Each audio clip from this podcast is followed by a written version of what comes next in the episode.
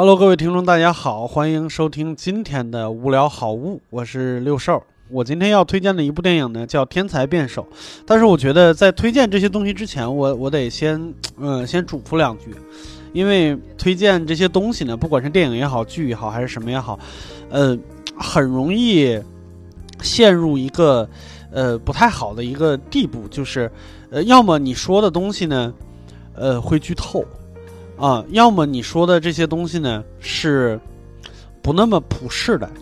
就是你觉得好，因为它跟你产生了共鸣，尤其是各种艺术的相关的东西，基本上都是这样。所以呢，我在推荐这些东西的时候，我要提前嘱咐一下，就是我没有提前做任何的功课。我不是说我今天推荐这个，我又把这个电影重新看了一遍，哪儿好，我把它记下来，然后网上有什么数字，我给你们念出来。我我没有做这种事情，我就是完全凭我当时看或者多次看的感受，然后表达我的主观的一个看法。然后，如果你觉得我说的东西跟你跟你的经历，或者是跟你的什么东西比较相像，或者是也能产生共鸣的话，那你可以去看一下我推荐的这个东西啊。那说回来，就是这个《天才辩手》这个电影，这个电影其实非常有意思啊，因为我我曾经多次说过，我特别喜欢那个丹泽尔·华盛顿，在节目里边也说过。他的电影，比如说像《迫在眉梢》，我是看过很多很多遍，人生中看过最多遍的电影，嗯，然后这一部呢，也是我看了很多遍。它虽然次数没有《迫在眉梢》那么多，这部电影我特别喜欢，就是第一，呃，它让我感觉到最厉害，或者是让我打开了我的一个新世界的东西，就是辩论这件事情，然后。他其实，我先说一下，他讲了大概一个什么故事，就是一个黑人老师带着几个黑人学生去征战白人辩论圈的一个故事。故事背景发生在大概是，呃，一九，我我具体不知道年份，我已经忘了，大概是二几年到五几年之间，大概就这三十年，就那个时候还是黑人的一个蛮黑暗的一个岁月，啊，就是社会上的歧视还很多，嗯。也有可能是六十年代，谁知道呢？对，反正就是一个蛮黑暗的一个年代。然后是一个非常非常理想主义的一个老师，他是教诗歌和呃朗诵的啊，诗歌、辩论、朗诵、演讲，就大概这些。然后他在一个社区大学里边纠结了一批，呃，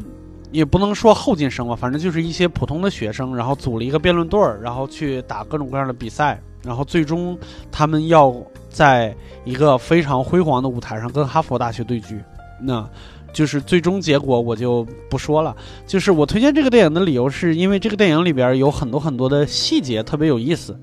呃，比如说他给我讲了一些细节，就是黑人的黑暗岁月究竟有多黑暗，就是。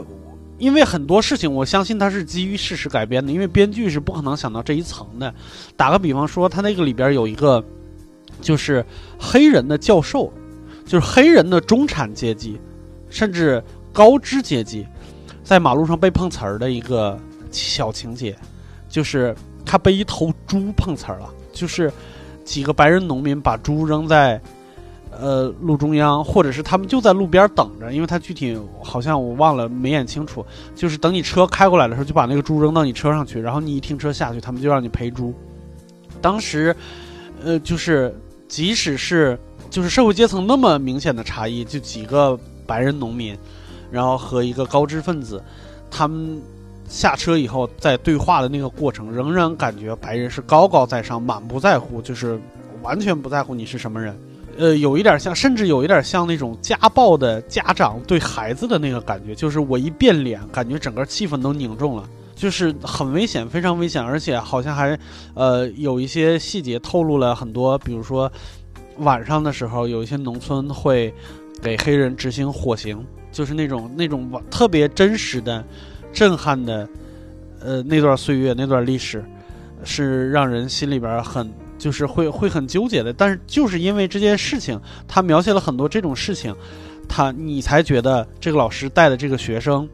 做的这些事情是非常有意义的。还有一个很有意思的事儿，就是这个就是丹泽尔·华盛顿演的这个辩论队的这个老师，他有一个另外一个身份，他是一个美国共产党，他是一个非常理想主义化，然后非常思想非常激进。很讲究平等，然后很很唾弃资本主义那一套的一个人，他还会晚上去参加偷偷参加共产党的集会，因为在那个时代，不光是黑人的黑暗岁月，也是美国共产党的黑暗岁月。呃，尤其是他在的那个美国西部的那个那个那个地方，或者南部南部的那个地方，就是就更是这样。然后。我们也能就是大概能看到，就是哎，我们好像很难想象到美国居然也有共产党，就和前一段时间我居然看到了日本共产党的宣传片儿一样。日本共产党的宣传片儿特别有意思，他把共产党给，就把他们的那个共产党给娘化了，就是就是有一个形象，有一个少女的形象，然后戴着一个眼镜儿，然但是呃穿的是风衣。呃，一个一个动漫形象，然后在在在舞台上就很符合日本气质，然后就是在说就是执政党不怎么样，然后就给我们投票什么什么之类的，我就觉得非常努力，非常有意思。